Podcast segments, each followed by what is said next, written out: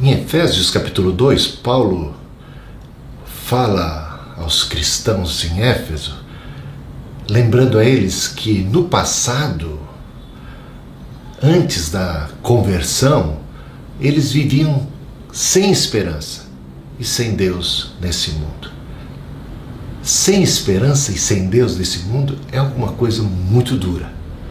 É a condição de muita gente ao nosso redor, que não tem esperança. Tem que enfrentar todas as dificuldades dessa vida, os dissabores, os infortúnios, as enfermidades, as limitações físicas, econômicas, sociais, as crises, as pandemias, todas as frustrações. Quantas frustrações? As coisas não saem como nós planejamos, muitas vezes. Decepções com pessoas, com circunstâncias, reveses na vida, as incertezas, os temores. Não sabemos o que nos acontecerá a seguir, perigos, ameaças, uma vida frágil, suscetível à enfermidade, a acidentes, à morte, a uma série de perigos, ameaças que, que podem ser também financeiras ou de abandono. Então, imagina o que é viver nesse mundo sem Deus e sem esperança. O cristão não vive sem Deus. Justificados, pois, pela fé, temos paz para com Deus, por meio de Jesus Cristo, o nosso Senhor. Fomos reconciliados, recebemos o perdão dos pecados, a acolhida na família de Deus. Deus em Cristo deu-nos o poder de sermos feitos filhos de Deus. É algo muito especial. E temos também a confiança de que a nossa vida está nas mãos de Deus. E podemos então esperar, esperar no Senhor. Esperei com paciência no Senhor e ele se inclinou para mim, estendeu a sua mão, ouviu primeiro dos altos céus e não apenas de lá, ele está aqui. Deus, Emmanuel, Cristo, através do seu Espírito, conosco, onde dois ou mais se reúnem em nome de Jesus, há uma presença, especial, uma comunicação de graça. Na unidade do povo de Deus, ele ordena a vida e a bênção para sempre. Então, nós desfrutamos daquela paz de Deus que excede a todo entendimento, guardando a nossa mente e o nosso coração. Nós desfrutamos da comunhão do Espírito. O Espírito testifica o nosso espírito que somos filhos de Deus. Temos certeza do seu amor, certeza do seu cuidado e sabemos que todas as coisas cooperam para o bem daqueles que amam a Deus, que nada pode nos separar do amor de Deus que está em Cristo Jesus. Jesus, voltando-se para os seus discípulos, disse: Não andeis ansiosos com que é vez de comer, vestir, com o futuro. Saiba esperar. O Senhor proverá. Abraão esperou em Deus e o Senhor cumpriu o Senhor é fiel, o Senhor não falha. Aqueles que esperam no Senhor não são decepcionados.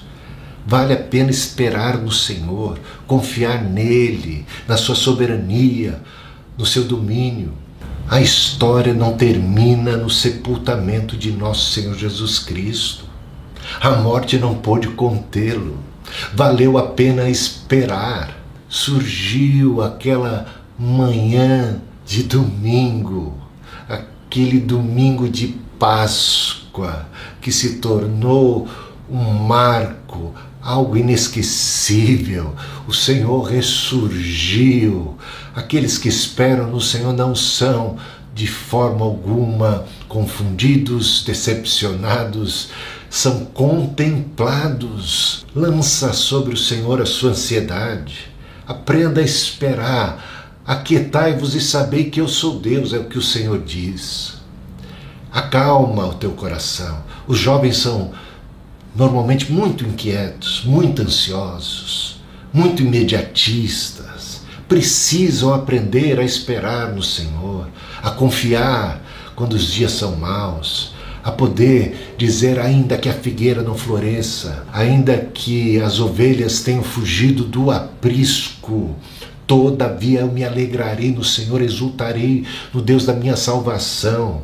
Fazer como disse também o Jó: Eu sei que o meu redentor vive. Eu sei. Isso ajuda a gente a esperar, esse saber essa confiança no Senhor. Paulo, falando sobre a ressurreição dos mortos, essa bendita esperança, disse: Sede firmes e constantes, sempre abundantes na obra do Senhor, sabendo que no Senhor o trabalho de vocês não é em vão, tem grande galardão. O Senhor é galardoador daqueles que o buscam. O Senhor está presente, o Senhor tudo vê, o Senhor tudo sabe. Enche o seu coração de esperança. Espera no Senhor. Se creres, verás a glória de Deus. Creia, confia, espera, espera nele. Dele vem a tua redenção. Pai Celestial, que a tua paz, que excede a todo entendimento, guarde o coração a mente de cada jovem, de cada pessoa que me ouve nessa hora. O Senhor conhece seus pensamentos, seus dilemas, seus conflitos, os dramas, os temores, toda a ansiedade.